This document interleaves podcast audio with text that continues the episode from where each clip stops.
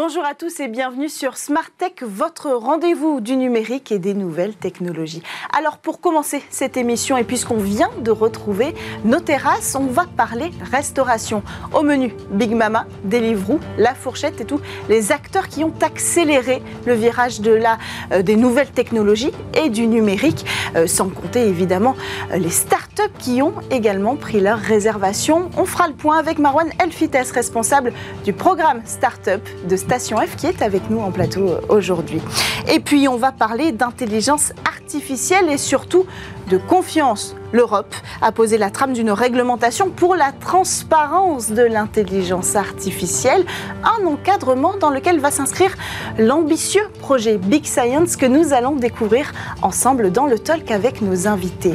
Et puis juste après, on va parler de Twitch, la plateforme de streaming est numéro un et c'est en partie parce qu'elle a su conquérir le public du gaming. On va comprendre comment et pourquoi avec Guillaume Monteux dans votre séquence Game Business. Et pour terminer, on va sortir les voiles avec la Transat Jacques Vabre qui revendique officiellement son statut d'événement responsable en organisant un concours d'innovation autour de l'océan et l'environnement. Mais tout de suite, c'est l'heure de l'interview Lunchpad.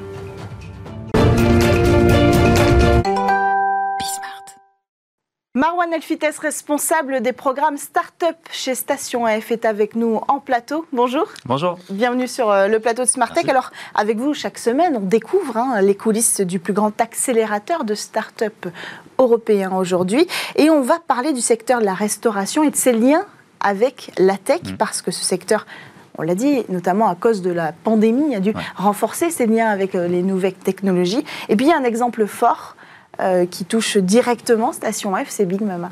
Effectivement, il y a pas mal de choses euh, qu'on peut, euh, peut, voir depuis, depuis un an, qu'on a pu voir depuis le week-end dernier. je ne sais pas si vous avez pu faire une terrasse, mais les terrasses sont pleines. C'est très dur d'accéder au, au, restaurant. Et puis, du coup, ça pose pas mal de questions de voir comment la technologie peut, peut, peut aider tout ça.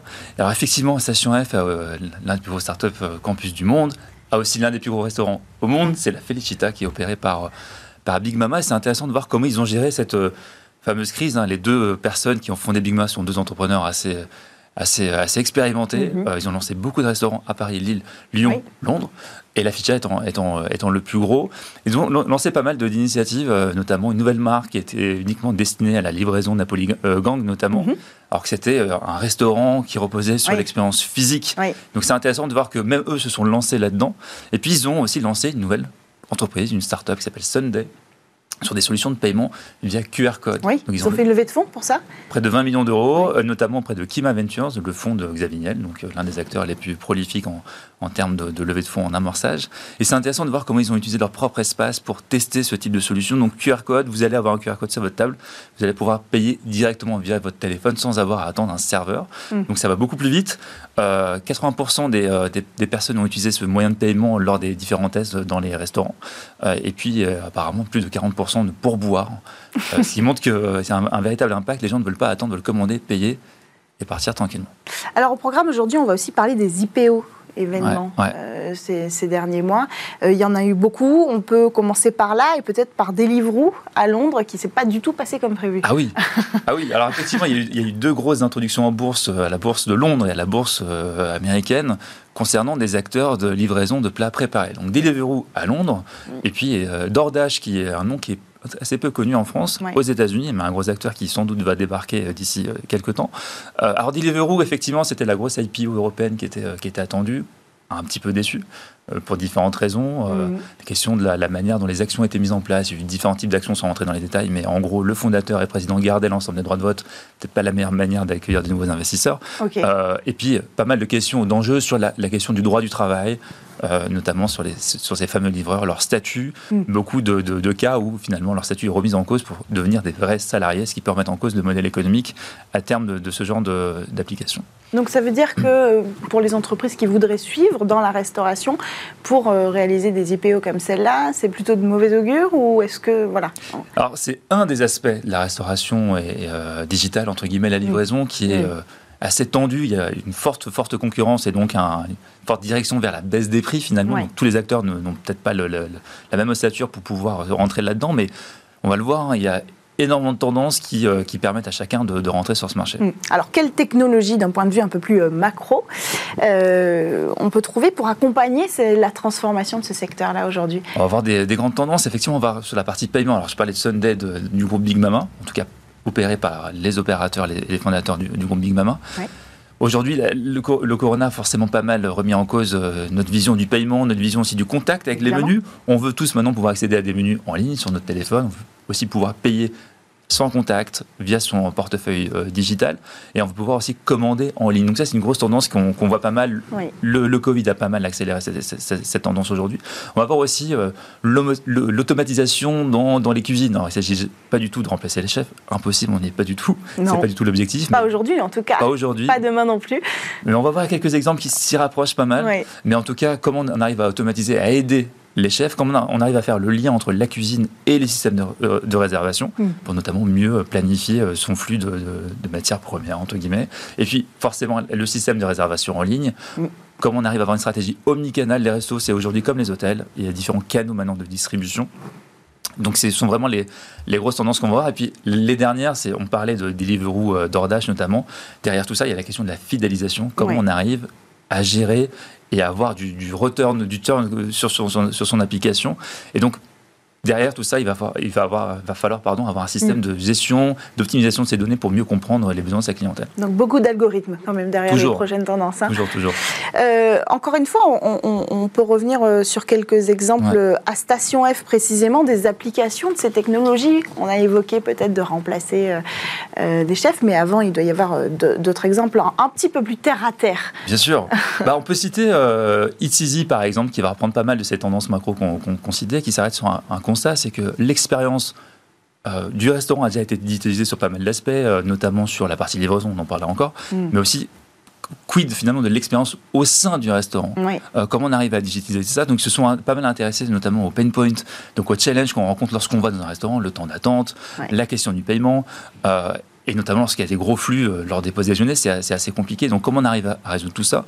La solution d'Initiative, c'est d'arriver avec une seule solution, d'agréger l'ensemble de la chaîne finalement, comment on arrive à, finalement réserver euh, son restaurant, comment on arrive à à commander même en avance son menu. On arrive, on n'a plus qu'à manger. On n'a plus qu'à manger. C'est ça l'idée, à passer un bon moment. On n'a même pas à payer entre guillemets parce que c'est déjà euh, intégré dans le système. C'est que c'est comme un, Uber. Vous n'allez pas sortir votre carte bleue suite au trajet. C'est déjà intégré dans le système. Et donc, vous savez, cette fameuse gêne que vous avez, il faut partager la note entre collègues ou des amis. C'est déjà pré-géré par l'application. Ok, d'accord. Et donc, Easy, c'est une solution B2B2C. Donc, c'est à destination euh, du client final. Le restaurateur n'est pas un client, est un partenaire. La solution n'est pas payante pour lui. Ça lui permet mm. d'avoir un petit digital en plus pour mieux gérer. Mm. Et donc, euh, la startup va se rémunérer sur une commission, finalement sur la facturation euh, finale. Ok. Autre exemple, peut-être Autre exemple, on peut penser à Trevisor. Trevisor, toujours dans cette notion d'expérience utilisateur. Là, c'est vraiment pour les, la restauration d'entreprise. Donc, on le voit, un Trevisor, solution vraiment d'intelligence artificielle qui va scanner vos aliments. Alors, pourquoi? On va notamment donc ces fameux restos self-service où la, question du temps d'attente et du paiement en caisse peut prendre du temps dans des grandes entreprises. Donc là, ici, on va pouvoir euh, scanner son plateau repas euh, donc à une borne qui va détecter mhm. les aliments, qui va même détecter les, les produits pré-packagés, euh, donc par exemple des yaourts, pouvoir les, les reconnaître, euh, et ensuite voir les aliments qu'on commande et pouvoir payer directement.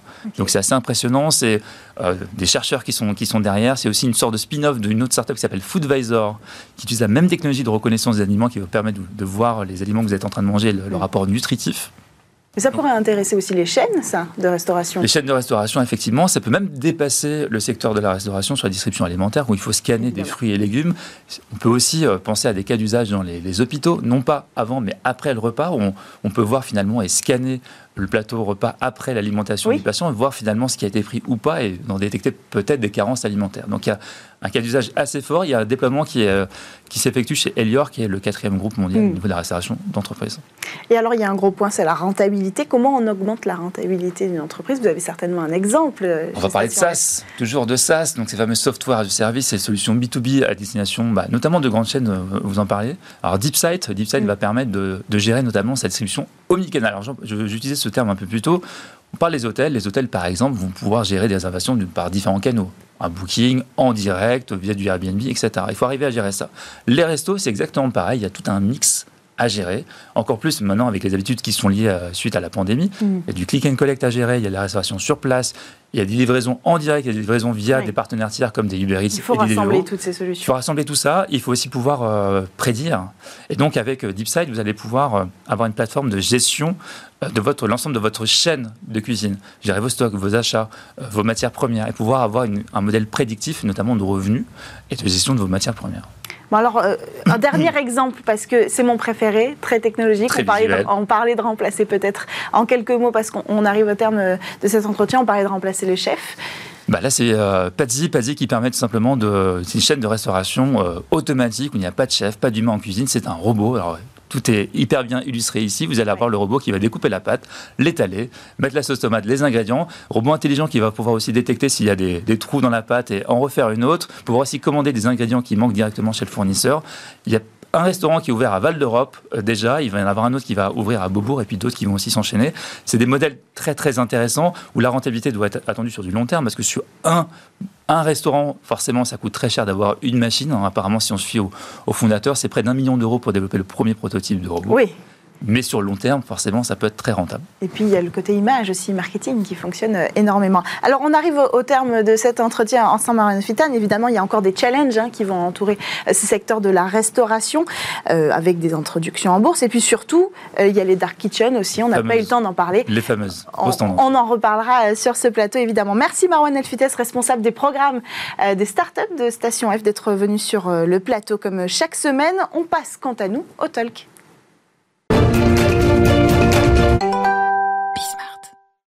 Big Science, c'est le projet qui va réunir plus de 250 chercheurs issus d'une centaine d'institutions en France et en Europe. Un atelier de recherche qui a un an pour réaliser un réseau open source de neurones artificiels qui maîtrisera huit langues, dont le français, l'anglais et les langues bantoues, un ensemble de langues africaines. Un projet qui résonne avec euh, celui d'une réglementation européenne pour une plus grande transparence de l'IA et de ses applications. Alors, pour en parler autour de cette table, Jérémy Haroche, fondateur et CEO de Quantmetry, un cabinet de conseil en intelligence artificielle. Bonjour. Bonjour. Bienvenue sur ce plateau. Alors, vous avez publié chez Quantmetry en mai dernier un livre intitulé euh, y de confiance du concept à l'action, dont l'objectif est entre autres d'expliquer aux entreprises les critères retenus euh, par l'Europe dans la constitution d'une IA de confiance. Avec nous également Raphaël Godoff, responsable commercial de la partie calcul haute performance de Hewlett Packard Enterprise. Enterprise pardon, pour la France. Euh, c'est justement un de vos supercalculateurs, un HPC, euh, le Janzei, installé à Orsay, qui sera utilisé pour le projet euh, Big Science. Alors, bonjour, merci à tous les deux hein, de nous avoir rejoints aujourd'hui pour ce talk autour de l'intelligence artificielle, de la confiance et de Big Science. Alors, première question, en quoi va consister ce réseau neuronal open source? Je me trouve, tourne vers vous, Raphaël Godos. Alors, l'objectif, déjà, effectivement, c'est d'entraîner un, très très grand réseau de neurones euh, qui a pour but de développer des modèles euh, de langage multilingue. Mhm. Donc, euh, l'objectif, c'est effectivement, après, en termes d'application, de pouvoir travailler sur des domaines comme la traduction, comme les chatbots, et de pouvoir voilà, avoir un modèle qui soit très très gros, mhm. et qui puisse être, être ensuite utilisé dans, un, dans beaucoup d'applications qui utilisent aujourd'hui le, le traitement du langage naturel. Et pour entraîner ces, modèles, on a mm. besoin de très grosses machines, et c'est l'objet de, de ce projet qui va tourner sur, le, sur, le, sur un supercalculateur qui est installé dans le centre de calcul du CNRS qui s'appelle l'IDRIS. Et, qui est prêté donc pour combien de, parts d'heures euh, par Alors il y a 5 millions d'heures qui, ont été, euh, qui ont été allouées aujourd'hui sur cette, sur cette machine. Ça fait une très très grosse puissance. Hein, pour, euh, pour vous donner une idée, sur une machine qui a aujourd'hui 2700 accélérateurs, une très très grosse machine, cette puissance de calcul, 5 millions d'heures, ça représente à peu près 3 mois euh, à plein temps de l'utilisation de cette machine. Donc c'est une puissance considérable et c'est ce qui est nécessaire pour faire, euh, pour faire tourner ces entraînements qui permettent de développer ces, ces très très grands réseaux de neurones. Alors l'ambition, euh, c'est de faire de l'Europe un acteur d'excellence hein, face aux géants américains, on peut le dire, comme Google par exemple, qui ont développé bien sûr leur propre NPL, Jérémy Arroche. Oui, alors je pense que aujourd'hui, l'intelligence artificielle cherche un petit peu ces nouveaux euh, terrains de compétition. Mhm. on, sait que la thématique de la perception en est un. En particulier, le langage est aujourd'hui encore une barrière qui n'a pas tout été, fait, été franchie. Mhm. Même nous, en tant que simple utilisateur, quand on utilise notre téléphone pour euh, euh, demander des instructions, parfois il nous comprend, parfois il nous comprend pas tout à fait. Mhm. Et en plus, on se limite un petit peu. On, lui dit des choses simples. si on commence à utiliser notre jargon professionnel, il est complètement perdu. On voit bien qu'il y a une profondeur de, réalisation de performance sur le langage qui est absolument gigantesque. Donc, les chercheurs de l'intelligence artificielle ont désigné le langage naturel comme étant encore un terrain de découverte, hmm. un terrain d'approfondissement. Et alors sur cette thématique-là, euh, les compétitions sont de nature différente.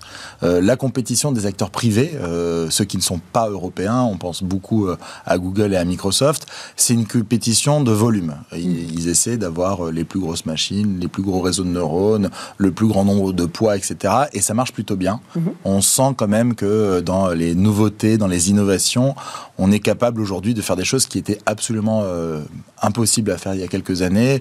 Il y a des changements de paradigme qui apparaissent euh, dans la façon dont on utilise ces outils-là.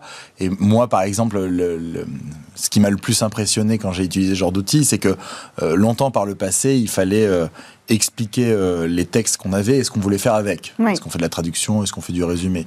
Là, maintenant, on se retrouve dans des situations où on n'a même pas besoin d'expliquer ce qu'on fait, on donne juste des exemples de ce qu'on est en train de faire et la machine automatiquement va compléter notre travail et il y a une forme d'intelligence qui va se créer dans la relation entre l'homme et la machine. Ça, c'est le, combat des géants euh, non européens, qui est vraiment un combat de volume. Euh, nous, le, choix de l'Europe, c'est déjà d'avoir fait un projet scientifique. Euh, la science, c'est avant tout quelque chose qui est de l'ordre du social. il faut que les chercheurs se parlent pour qu'ils fassent des choses intelligentes entre eux. Donc, il y a énormément d'acteurs différents qui mhm. participent à ce projet. C'est un projet collaboratif. Hein, Complètement, oui. Il faut, le rappeler. Il y a des startups, il y a des entreprises, il y a des laboratoires de recherche et des chercheurs très internationaux mais ce qui est très beau surtout, c'est l'idée que euh, on va faire en sorte de faire parler des gens qui ont peut-être pas eu l'occasion de parler sur ces thématiques-là. Et puis euh, l'autre chose, c'est que plutôt que d'être dans une euh, dans un superlatif en termes de taille, on va être dans une recherche d'excellence autour mm. de la qualité. C'est-à-dire qu'on va faire en sorte que les algorithmes qu'on va créer ne sont pas nécessairement meilleurs que ceux que j'ai déjà cités, mais par exemple vont être plus respectueux d'un certain nombre de logiques autour mm. de l'éthique. Et on, sent bien que c'est le thème du moment puisque c'est en résonance avec la réglementation européenne. Mais concrètement, technologiquement, est-ce qu'on va concurrencer les technologies qui existent déjà aujourd'hui comme OpenAI? En tout cas, on va les, on va les compléter, euh, les concurrencer. Euh, disons qu'on va le faire à une échelle effectivement européenne, et là pour le coup, ça va tourner en France. Donc ça, c'est intéressant en mm. termes de, on va dire, de souveraineté. Mm. Mais euh, effectivement, comme tu l'as dit, c'est l'objectif, c'est de travailler aussi beaucoup sur cette qualité des données, d'essayer d'éviter les biais, voilà, des choses qui sont parfois reprochées à des modèles qui existent déjà. Et ça, c'est un une des grandes ambitions, on va dire, de ce projet-là aussi, mm. c'est de vraiment travailler sur ce, sur cette dimension de, de qualité. Ouais. J'aimerais ajouter qu'on est vraiment au tout début. Hein. Ce qui est en train de se passer en ce moment, même si ça nous éblouit parce que c'est la première fois qu'on le voit, c'est trois fois rien par rapport aux usages qu'on aura dans quelques années, dans quelques décennies, et qui sont devenus complètement banalisés et complètement communs. Donc euh, là, aujourd'hui, il y a une compétition, mais euh, à mon avis, celui qui la gagne ne sera pas le champion euh, de demain. Il y a encore plein d'autres compétitions pour mm. arriver à maturité. Alors concrètement, peut-être qu'il faut reposer ça aussi pour les, les personnes de la vie de tous les jours. Qu'est-ce que ça changera qu'une technologie européenne soit euh, conçue alors il y a beaucoup d'enjeux. Je pense que la thématique européenne, c'est avant tout une thématique de euh, euh, quelle est la compétition qu'on a envie de gagner, nous mhm. les Européens.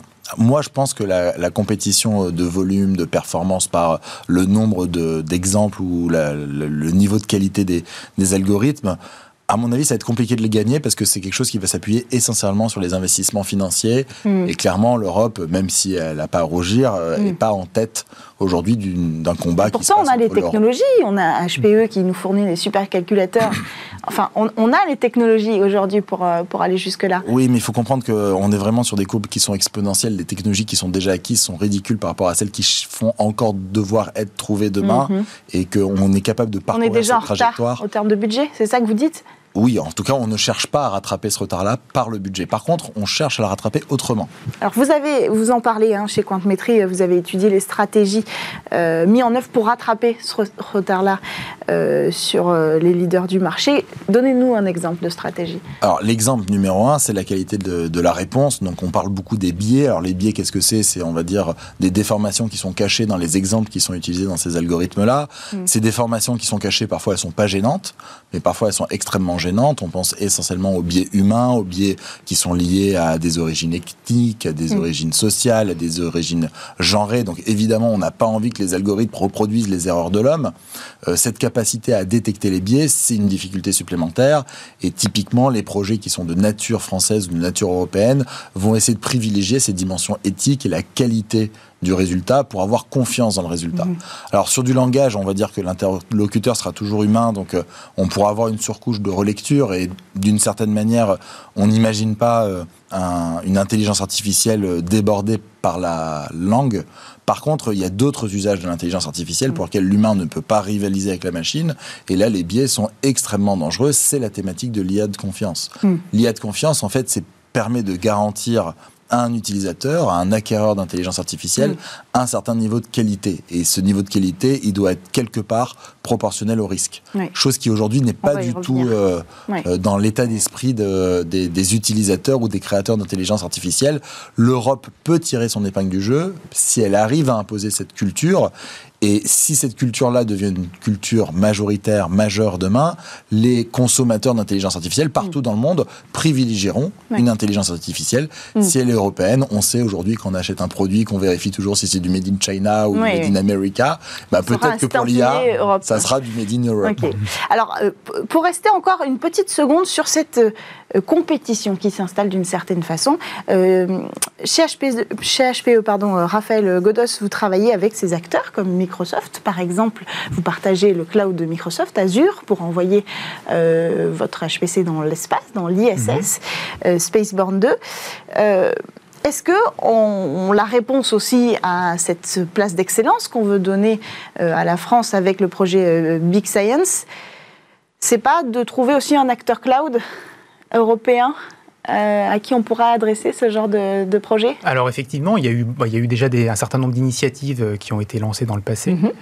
Un certain nombre ont échoué. Euh, aujourd'hui, il y a un grand projet qui s'appelle Gaia X, voilà, dans lequel bon, nous, HPE, effectivement, on s'inscrit, on participe mhm. et, on a vocation à, voilà, à respecter les standards qui vont être qui vont être développés dans le cadre de ce projet. Mais, euh, mais vous avez raison, aujourd'hui, un des enjeux, c'est effectivement ce qu'on appelle la souveraineté vraiment des données. On parle effectivement de technologie. Les technologies, c'est une chose, elles viennent d'un petit peu partout dans le monde. Euh, mais au-delà des technologies, il y a effectivement les données, s'assurer que les données effectivement puissent, puissent rester en Europe, qu'elles puissent respecter un certain nombre de standards. Donc c'est un enjeu absolument majeur. Et je pense qu'on va en entendre beaucoup parler dans les prochaines années et beaucoup d'entreprises ont déjà, sont déjà raccrochées, on va dire, à ce wagon de Gaia oui, oui. ce sera indispensable si on veut véritablement, avec des projets comme Big Science, euh, installer euh, euh, une France souveraine, en tout cas, sur ces sujets-là, même de supercalculateurs, puisqu'on a la technologie, il faut l'encadrer. on revient sur l'IA de confiance. Qu'est-ce que ça veut dire? Qu'est-ce que ça veut dire créer une IA de confiance? Qu'est-ce que ça veut dire pour vous? Ensuite, je vous poserai la même question. Alors, je, pense effectivement, on parlait de biais, ça c'est un des points essentiels dans l'IA de confiance, c'est-à-dire c'est d'essayer, on va dire, de respecter euh, un certain nombre de standards euh, ou de grands principes. Euh, ça peut être de, lutter contre les discriminations, en tout cas de s'assurer que mhm. l'ensemble des personnes, des droits humains sont respectés. ça peut être d'avoir ce qu'on appelle l'explicabilité, donc ça c'est mhm. un des principes aussi autour de l'IA.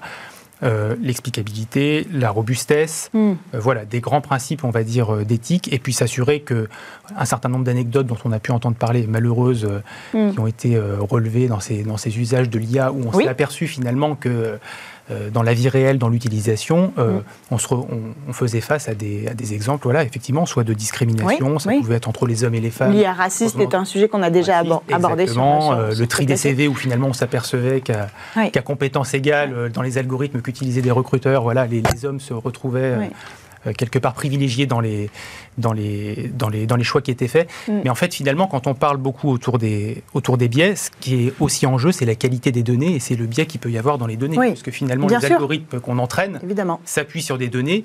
Ces données étant elles-mêmes potentiellement biaisées, les algorithmes ensuite qui sont entraînés, développés et utilisés dans les applications finales se retrouvent eux-mêmes biaisés.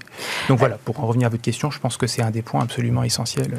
Oui, évidemment. Mais alors, euh, par rapport à, à, la question de transparence aussi, côté Big Science, comment on retrouve tous ces enjeux? Je l'ai dit euh, tout à l'heure, Big Science, ça va s'inscrire dans cet mmh. encadrement européen, hein, cette euh, trame de réglementation qui est en train de se préparer. Comment ce projet-là va s'inscrire là-dedans? Alors, on sait que le public, par exemple, va pouvoir participer euh, hmm. aux travaux de Big Science. Est-ce que ça, c'est un premier pas? Oui, oui c'est ça, oui, parce que bah, par rapport à ce que je disais effectivement sur la qualité des données, en fait, avant d'entraîner un algorithme et un réseau de neurones euh, pour qu'il puisse euh, effectivement euh, ensuite mhm. réaliser son exécution, la partie entraînement s'appuie sur des données et cette base de données, on va dire, qui est utilisée pour entraîner ces algorithmes, mhm. doit être le moins biaisée possible. Et un des enjeux dans ce, dans ce projet, qui a, ça a déjà commencé d'ailleurs, c'est de faire collaborer le plus grand nombre de personnes pour enrichir cette base de données et s'assurer qu'elle soit la plus représentative possible, la plus large possible pour avoir une meilleure mm. qualité des données. Un autre élément euh, qu'on va retrouver dans ces enjeux éthiques, responsables, euh, de transparence euh, dans le projet Big Science? Le projet Big Science est un projet très expérimental, très expérientiel. Donc je mm. pense qu'on aura beaucoup plus de résultats lié à des personnes qui ont participé à Big Science que Big Science en lui-même.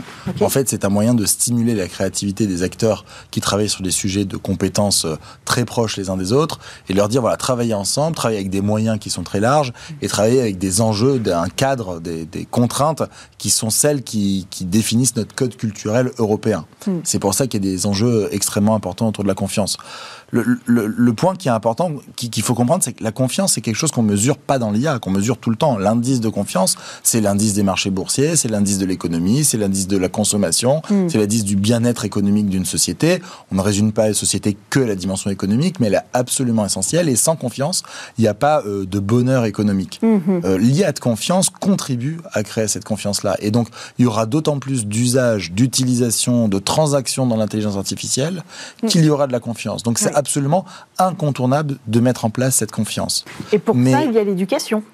Alors, vous avez raison. Évidemment. Évidemment, il y a l'éducation. À quel point des projets comme Big Science et d'autres vont dépendre de l'éducation du public à l'IA et qui on va éduquer d'ailleurs. Je parle du public, du grand public, mais vous parlez d'entreprise, vous par exemple Alors je, pense que ce qui est important aussi de comprendre, c'est de ne pas tomber dans le piège euh, que euh, certains algorithmes seraient de confiance et mm. d'autres algorithmes ne seraient pas de confiance. Oui. En fait, c'est un peu plus compliqué que ça. Euh, l'intelligence artificielle, c'est beaucoup plus un projet qu'une solution et un projet, bah, c'est des personnes qui euh, sont euh, en train d'y travailler. Et donc, les enjeux de confiance se font aussi dans l'entreprise, elles se font aussi dans l'organisation et la gouvernance de l'entreprise. Mm. C'est aussi des enjeux qui doivent concerner l'ensemble des membres de l'entreprise et au plus haut niveau les décideurs de l'entreprise mm. pour être capables d'orienter, de donner une vision dans la façon dont la donnée va être utilisée, la donnée de leurs collaborateurs, la donnée de leurs clients, la façon dont l'intelligence artificielle va leur permettre de prendre des bonnes décisions dans ce cadre de confiance-là. Et donc, il va falloir en plus de cette IA de confiance, d'avoir des processus de confiance dans l'usage de l'IA dans les entreprises. Et mm. parmi les processus de confiance, on a cité quelques-uns sur l'explicabilité, la transparence, la capacité à avoir une certaine robustesse, la possibilité de versionner, donc de revenir en arrière pour comprendre les erreurs du passé, ou carrément euh, la possibilité de débrayer, de revenir dans un système normatif sans intelligence artificielle en cas de suspicion de problème. Mais l'enjeu numéro un, c'est mm. les utilisateurs. et les utilisateurs, ils doivent être formés. Ils doivent être prêts aujourd'hui, on se retrouve dans plusieurs aberrations. La première aberration, c'est que les spécialistes de l'intelligence artificielle ne sont pas particulièrement formés à l'intelligence artificielle de confiance. Il y a un retard, un retard qui est lié aux formes de décalage entre les formations euh, professionnelles universitaires et des grandes écoles. Aux localisations aussi, on n'a pas la même culture peut-être en France quand on euh, fait des recherches autour de l'intelligence artificielle qu'aux États-Unis. Là, j'ai plutôt envie de dire que le niveau est bas pour tout le monde, même s'il peut être différent d'un endroit ou un autre. Le niveau est plutôt très bas. Donc, pour l'instant, je pense que ce qu'il faut faire, c'est introduire euh, des cours sur ces thématiques-là pour mhm. faire en sorte euh, de réduire ce décalage entre la formation initiale et l'attente du marché. Ça, c'est pour les spécialistes. Mais les spécialistes sont seulement les créateurs, les initiateurs de l'intelligence artificielle. Le plus important, c'est le grand public parce que c'est les personnes qui vont l'utiliser. Et là, aujourd'hui, on est plutôt dans une intelligence artificielle qui s'appuie sur l'ignorance des hmm. utilisateurs. On ne sait pas vraiment où sont nos données, on ne sait pas vraiment quand est-ce qu'elles sont captées, on ne sait pas vraiment quel type d'usage sont faits à partir de ces données-là. Donc l'enjeu principal, ça va être d'expliquer qu'est-ce que c'est qu'une bonne intelligence artificielle, qu'est-ce qui est une intelligence artificielle qui respecte la confiance et l'expliquer à tout le monde. Pour euh, terminer, euh, votre avis sur la question, Raphaël Godoff, et peut-être qu'on parle du RGPD de l'IA. Est-ce mhm. que ce serait la solution? Qu'est-ce que vous en pensez d'un point de vue euh, supercalculateur aussi, technologique? C'est vrai qu'effectivement, toutes ces initiatives qui sont lancées autour de l'IA de confiance, ça, nous fait penser à ce qui a été fait sur le RGPD. Et, un des moyens, en particulier là plutôt pour les entreprises aussi, et pour rassurer les, on va dire, le grand public et les, consommateurs, mm. ce serait peut-être un moment d'imposer, on va dire, ces standards, comme vous dites, peut-être un mm-hmm. RGPD de l'IA, mm-hmm. euh, qui permettrait aussi aux, différents acteurs de se soustraire et vraiment d'être contraints, on va dire, par un certain mm. nombre de règles qui pourraient être édictées dessus. Donc je pense que c'est, on n'en est pas encore au stade du règlement. Pour l'instant, il y a des réflexions. Effectivement, il y a eu ce livre blanc qui a été publié par la mhm. Commission européenne, mais c'est le genre de choses qui peut aboutir à des choses on va dire, plus contraignantes et qui permettront la contrainte, c'est mm. aussi une façon de rassurer. Euh... contraignante sans enfermer l'évolution technologique. exactement, il faut trouver le juste milieu. C'est pas évident. RGPD, bon voilà, ça a été, euh, ça a été, euh, c'est un sujet de, de débat aussi. Ça a été réussi d'une certaine façon. Ça, ça a été fait un petit peu dans la rapidité, mais voilà. Il faut trouver le même équilibre. Il faut trouver le même équilibre. Pour trouver une IA de confiance. Merci à tous les deux d'être venus sur le plateau de Smart Tech aujourd'hui euh, pour échanger avec nous sur le projet Big Science et les enjeux qui accompagnent au niveau européen et français l'intelligence artificielle. Euh, merci à vous, Jérémy Arroche, euh, fondateur et CEO de Quantmetry, et à vous, euh, Raphaël Godoff, responsable commercial de la partie calculote performance de Hewlett Packard Enterprise pour la France. On poursuit, quant à nous, avec notre rendez-vous Game Business juste après la pub.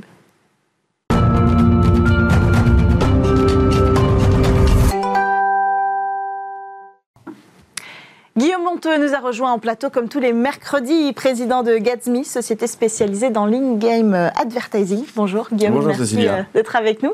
Alors on parle de Twitch aujourd'hui et de la place euh, de la plateforme de streaming dans l'industrie du jeu vidéo qui, en seulement quelques années, euh, a quasiment monopolisé le secteur, il faut bien le dire. Et aujourd'hui, quelle est précisément la part de Twitch, la part de stream, la part de Twitch sur les streams, sur toutes les plateformes? On pense par exemple à YouTube, Facebook.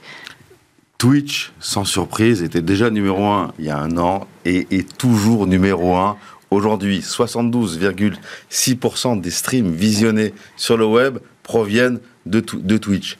très loin devant YouTube Live, très loin devant euh, Facebook Gaming. On se rappelle d'ailleurs qu'il y a un an, euh, Microsoft avait fermé son, sa, plateforme de streaming mhm.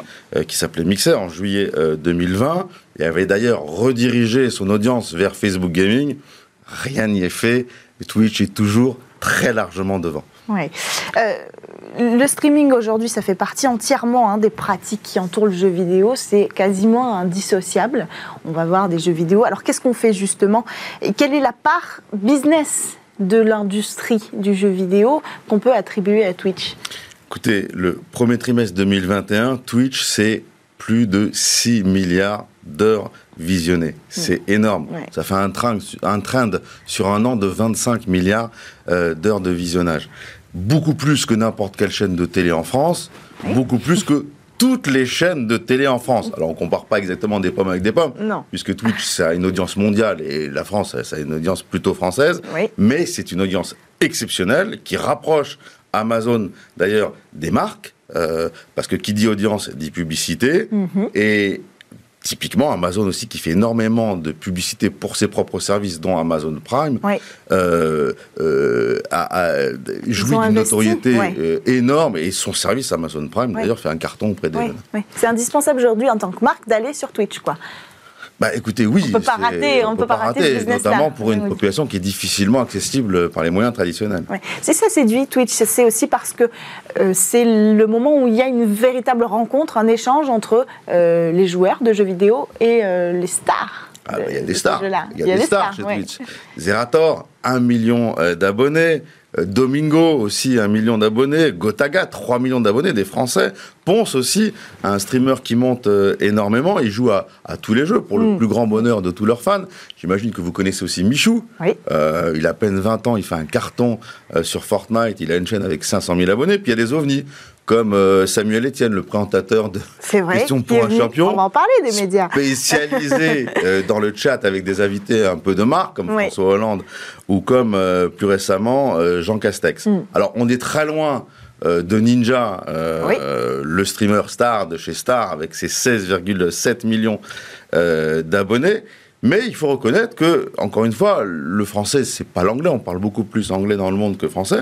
On se débrouille plutôt pas mal. Et comme la, la tendance est plutôt de se comparer à nos, à nos pays voisins, on est, on est nettement meilleur que, que, les, que les Allemands, que les, que les Hollandais euh, ou que les Espagnols, typiquement. Alors, euh, rapidement, on va reparler des médias, mais les jeux les plus connus sur Twitch, qu'est-ce que c'est?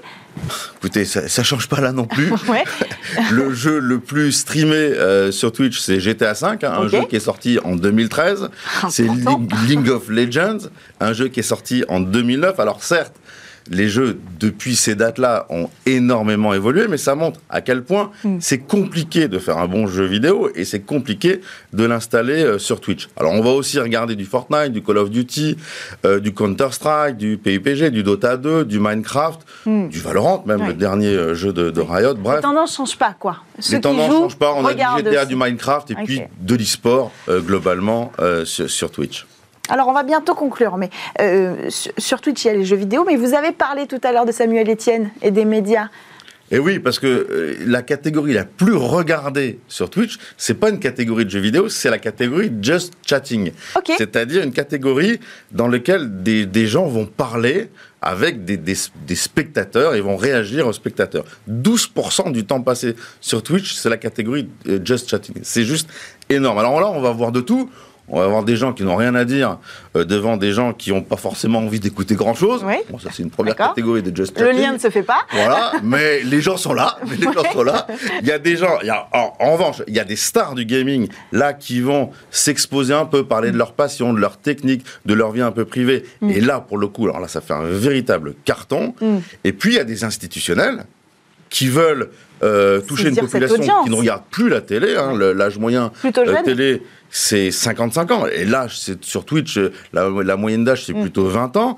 Et donc, Twitch leur permet d'exposer leur marque média à une population qui les connaît in fine, très mal. Pour conclure, est-ce qu'il y a une modération sur Twitch? Parce que c'est important, on oui, il y, a une modération parce qu'il y a un canal de retour. Twitch, c'est le live, mais c'est aussi un chat dans lequel l'audience s'exprime en temps réel. Donc c'est mm. compliqué euh, à, modérer. Mm. Euh, alors, Twitch met à disposition des, streamers des outils, notamment pour qu'ils puissent écrire et faire connaître une charte de bonne conduite sur, sur leur stream, et leur permet aussi de nommer des modérateurs qui peuvent euh, effacer des messages, voire exclure des, des, personnes de leur chat. Et puis, Twitch a une, équipe de modération mondiale mm. qui viendrait euh, surveiller euh, les, les, les, les, streamers qui seraient un petit peu trop laxistes et qui euh, voilà. Donc là ça qui se laisseraient un petit peu aller sur la plateforme Twitch. On n'a pas le temps d'en parler mais, Twitch est très très sérieux sur la modération parce que Twitch il y a beaucoup. d'enfants et il faut faire attention. Oui. merci Guillaume Monteux d'être venu nous présenter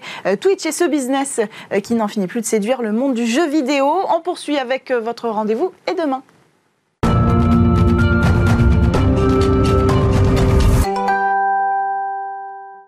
La course à la voile Transat Jacques Vabre organise cette année un concours, le Challenge Innovation, euh, Océan et Environnement. Pour en parler avec nous en plateau, Caroline Caron, directrice de la Transat Jacques Vabre Normandie-Le Havre. Bonjour. Bonjour Cécilia. Bienvenue sur le plateau de Tech. Alors, ce concours à destination des étudiants et des startups, il a quelle ambition? Alors, il a vraiment pour ambition de faire travailler euh, notre environnement, donc les start et les étudiants, sur des solutions innovantes. Durable euh, autour de notre terrain de jeu. Donc vraiment l'innovation. Donc on a choisi euh, quelques thématiques, donc notamment trois qui nous tiennent à cœur, mm-hmm. qui sont les énergies renouvelables, euh, la préservation de la biodiversité et l'économie circulaire. Ça, ce sont des enjeux qu'on retrouve à la fois dans la green tech et l'océan tech, c'est ça? Oui, absolument. C'est des enjeux communs et c'est pour ça qu'on a appelé ça en fait Océan Innovation. Euh, on a un claim qu'on aime beaucoup qui est euh, prendre la mer, agir pour la terre. Et, on pense que c'est très important en fait d'utiliser euh, l'aspect médiatique de la Transat mm. Jacques Vabre pour pouvoir justement faire travailler, passer ces messages et puis essayer de développer un événement utile aussi par rapport à notre environnement. Est-ce que vous avez des exemples de projets que vous attendez, euh, que vous attendez de voir émerger de, ce concours concrètement, qu'on imagine Quelles seront les solutions de demain? Alors c'est un challenge open innovation en fait, donc c'est-à-dire que n'importe quelle entreprise peut, euh, peut, pitcher, peut appliquer euh, sur des solutions innovantes assez ouvertes. Euh, c'est vrai qu'il y en a déjà qui existent, donc c'est pas quelque chose que nous on lance qui, qui n'existe pas. Euh, mais en revanche, c'est toujours très intéressant de voir le type de projet. Alors ça va sur, ça va par exemple à des nouvelles applications où euh, c'est très citoyen, hein, très collaboratif. On utilise aussi des datas existantes, mais qu'on ne sait mm. pas forcément comment faire parler. Donc un exemple, c'est j'ai une application, je me balade en mer, je prends une photo parce que je vois un déchet, mm-hmm. et en fait l'application va mesurer le déchet.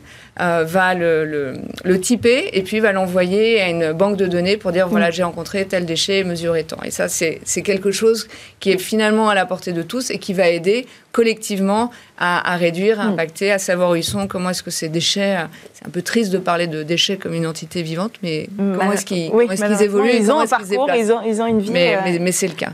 la, la, notion de dépollution n'est pas forcément la cible première des projets d'innovation que. Alors, on a une partie euh, traitement des déchets, c'est très important. Nous, dans nos, dans nos axes euh, à horizon 2025, mm. nous aimerions, je dis bien nous aimerions parce qu'on sait tous à quel point les enjeux environnementaux sont difficiles, euh, être sur un zéro déchet. on a un partenaire notamment qui est Jacques Vabre avec le Mar de Café qui mm. travaille énormément sur ces problématiques. Mais c'est vrai qu'il y a par exemple sur la dépollution, on, on utilise à l'heure actuelle des algues. Euh, qui vont remplacer des pesticides qui viennent de la mer, qui sont traités, qui sont cultivés de manière durable euh, et responsable. Et ça, typiquement, ça permet également ces axes de dépollution. Donc, ça fait partie sur cette préservation de la biodiversité, entre guillemets. C'est un, sous-angle par rapport à un tiroir de, ce thème-là.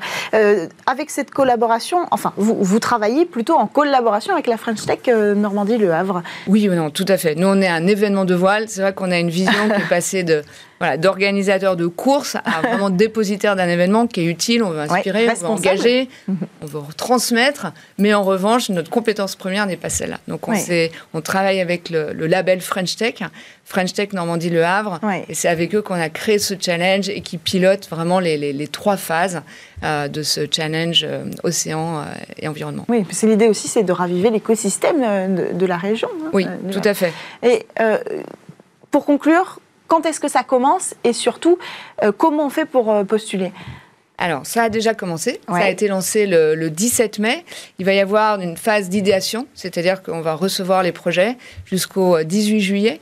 18 juillet, on va sélectionner les projets. Il va y avoir une deuxième phase. On va les mentorer, c'est-à-dire qu'on va les accompagner pour en mm. faire euh, des projets qui sont peut-être plus réalistes, plus entendables, plus écoutables pour le grand public.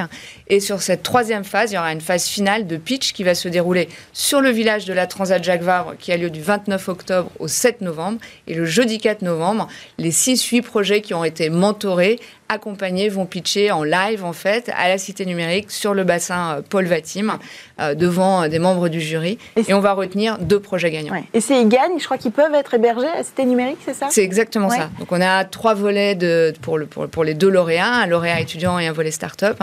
Donc on a un accompagnement à la Cité numérique pendant de six, six, mois à une année. Après on a un hébergement et puis après nous on les, on les suit, on les emmène avec nous pour, avec tout l'écosystème de la Transat Jacques Vabre qui mhm. soit médiatique et en utilisant vraiment toute la caisse de résonance de l'événement et nos partenaires, euh, Région Normandie, Ville du Havre et Transat Jacques Vabre. Merci beaucoup Caroline Caron, directrice de la Transat Jacques Vabre Normandie-Le Havre, euh, d'être venue euh, avec nous nous présenter ce nouveau concours Innovation. Merci à vous tous de nous avoir suivis dans cette édition de Smart Tech. Tout de suite, c'est l'heure du lab et pour Smart Tech, vous retrouvez votre émission demain avec Delphine Sabatier. À demain.